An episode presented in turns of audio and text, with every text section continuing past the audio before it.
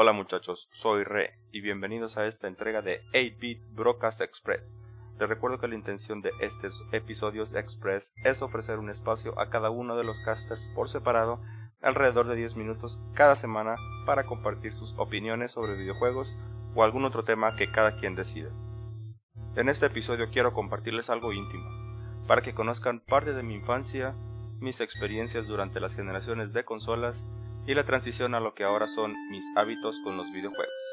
Acompáñenme a escuchar esta bonita historia.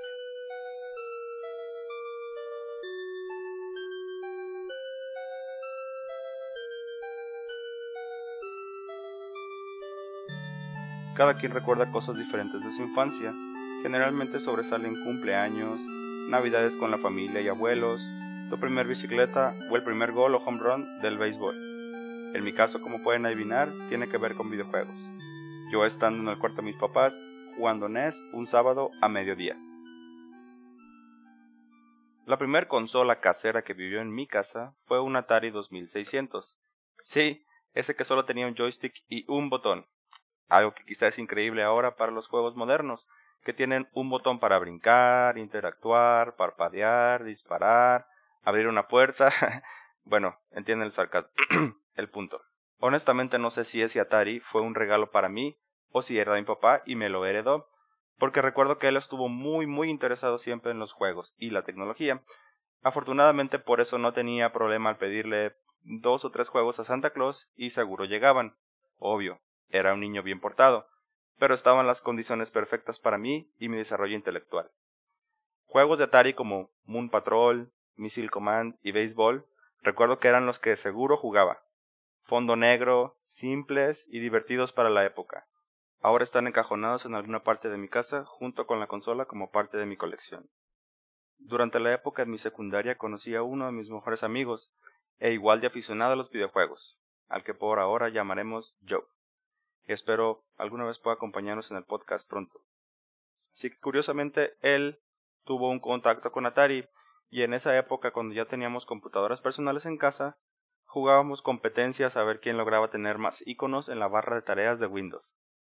Ay, qué tontitos. Eso alentaba un montón la computadora, pero no lo sabíamos.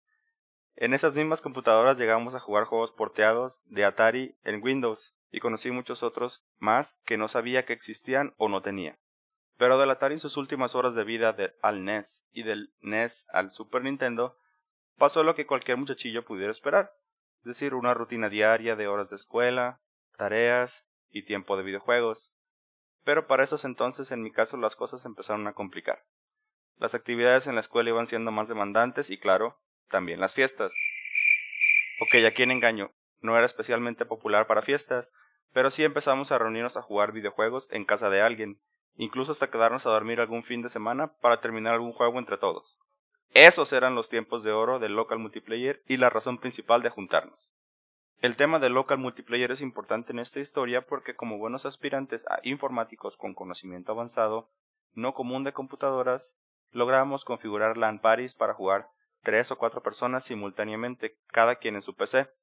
Juegos como Diablo 1 donde farmeábamos equipo y spells para nuestros personajes, o rondas y rondas de Doom. Esas LAN parties que pudieran sonar ahora como un mito, yo fui parte de ellas con orgullo. Y fue así como mi lealtad a Nintendo estaba siendo tentada por otros factores, pues tal fue la influencia de mis amistades que alguno de ellos, el más rebelde y maduro, ja, consiguió un PlayStation 1, y fue ahí donde conocí juegos como Final 7, con sus discos de fondo negro, al igual que Parapa de Rapper, Resident Evil 1 o Busta Move, donde la verdad era particularmente buena. Se me da eso de los juegos de ritmo.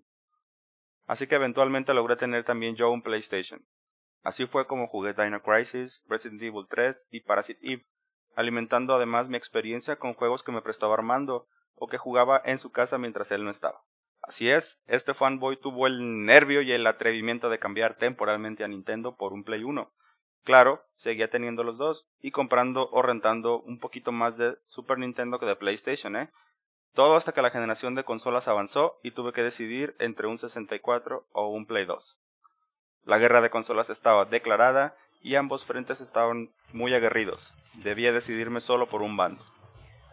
Mm, seguir siendo cool, maduro y congeniando con mi grupo de amigos jugando PlayStation, o regresar a divertirme como enano jugando juegos de niños inmaduros con sangre verde y censurados para no dañar mi psique o quedar traumado con la violencia. Obviamente seguía mi corazón y elegí el buen camino de Nintendo de regreso. Entonces pedí y se me dio. Era un orgulloso poseedor de un Nintendo 64, así que seguir el camino de PlayStation se veía cada día que pasaba más lejos. Ya mucho más adelante en tiempo me puse al corriente con juegos de Play 2, cuando Armando y yo fuimos roomies. Pero en mi etapa de 64 fue gris, fue compartida por juegos de PC, así que no tuve muchos fuera de los obligatorios, Ocarina of Time, Super Mario 64 y GoldenEye 007, del cual este último no tuve problemas en conseguirlo porque mi papá era súper fan de la película. Para cuando el 64 estaba ya de salida de la carrera de la generación actual de consolas, yo ya estaba lo suficientemente grandecito para que no me compraran mis juegos, pero sí lo suficientemente quebrado para comprarlos por mi cuenta. Esta fue la etapa de mi universidad, los servicios sociales y, por supuesto, la llegada de otro de mis amores, más grande incluso que Nintendo, conocí a la persona que se convertiría en mi esposa.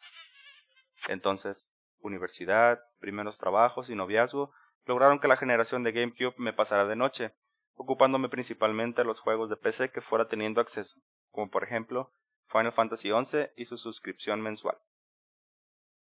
En fin, una vez que logré balancear vida-trabajo, se presentó la oportunidad de que Armando y Joe viajaran a Estados Unidos. Justo estas fechas de su viaje coincidían con el lanzamiento del Nintendo Wii. Debía tenerlo, así que los convencí de que me trajeran uno. En lo que fue una de las mejores muestras de amistad que yo he vivido, lo hicieron. Tuvieron que acampar fuera de una de las tiendas más cercanas a su hotel, haciendo fila y comprarlo. Ahorré y pagué por mi propia consola, la primera que compraba con mi dinero, sentimiento que recuerdo fue increíble para mí.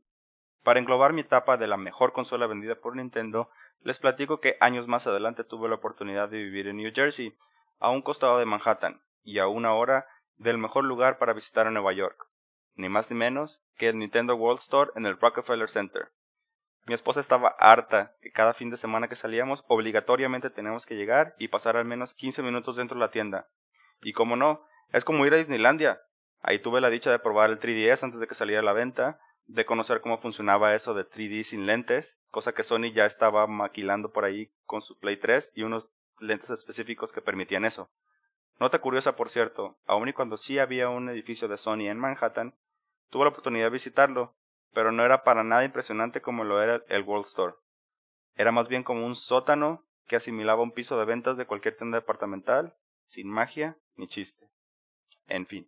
Otro de los eventos que atendí y que pude aprovechar allá fue el New York Comic Con en el 2011, que en esos entonces estaba promocionando Legend of Zelda Skyward Sword para Wii. Recuerdo que te daban la oportunidad de jugarlo incluso antes de que saliera a la venta, y todavía encima te regalaban una camiseta si lograbas llegar al punto del juego sin morir. Eventualmente esa experiencia en Estados Unidos terminó. Y bueno, ya de regreso en México, logré intercambiar consolas con Doros, mi Wii por su Play 3, y fue ahí donde me puse al corriente con juegos como Bayonetta, las sagas de Uncharted y God of War, entre otros. ¿Ven? No soy ciego ni terco solo con Nintendo. También conozco juegos de otras consolas y móviles. Luego entonces siguió la era confusa de Wii U, donde no sabían si era un control extra o una versión mejorada para el Wii.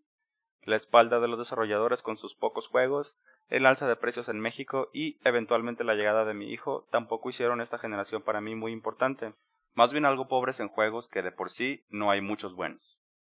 Ahora de adulto responsable, esposo y padre, a veces me preguntan, ¿cómo le haces para seguir jugando? ¿No estás siendo egoísta y descuidando a tu familia, invirtiendo tu tiempo libre para jugar en lugar de estar con ellos? Y mi respuesta es claro que no. Los videojuegos, así como mi familia, son ambos parte de mi vida. Es algo que a mí me ayuda a mantenerme sano mentalmente, visitando y experimentando esos mundos e historias extraordinarias que solo los videojuegos me pueden ofrecer. Jugando muy noche cuando mi hijo y mi esposa ya están dormidos, o en algún otro espacio del día donde pueda acomodar 30 minutos de juego, son ahora parte de mi rutina. Además, ¿de qué otra manera puedo yo conectar o revivir esas experiencias que teníamos de adolescentes con mis amigos ahora, que también ellos son adultos responsables, esposos y padres, si no es con el online multiplayer con Steam, Battle.net o cualquier otro servicio en el que coincidamos? Entiendo que no es lo mismo, pero es lo que hay. La moraleja de todo este cuentote, de lo que fue un resumen rápido de mi vida en relación a los videojuegos, es que no dejes que nadie te diga qué jugar o te haga menos por los tipos de juegos que disfrutas, ya sea en móvil, en Xbox, en Nintendo, PC, Dreamcast o PlayStation Vita, cada uno decidimos qué es lo que nos divierte y nos hace feliz. Les agradezco si hayan tomado el tiempo de escucharme, y ahora que me conocen un poco más, espero sus comentarios en alguna de nuestras redes sociales, como mi cuenta personal de Twitter en arroba re23, la cuenta del podcast en 8bit Broadcast, en Facebook, diagonal 8bit Broadcast, o un correo a 8bitbroadcast.gmail.com. Todos sus comentarios son bienvenidos y recuerden que este podcast lo hacemos con mucho gusto para todos ustedes y todas sus sugerencias son bienvenidas. Les mando un abrazo, hasta la próxima.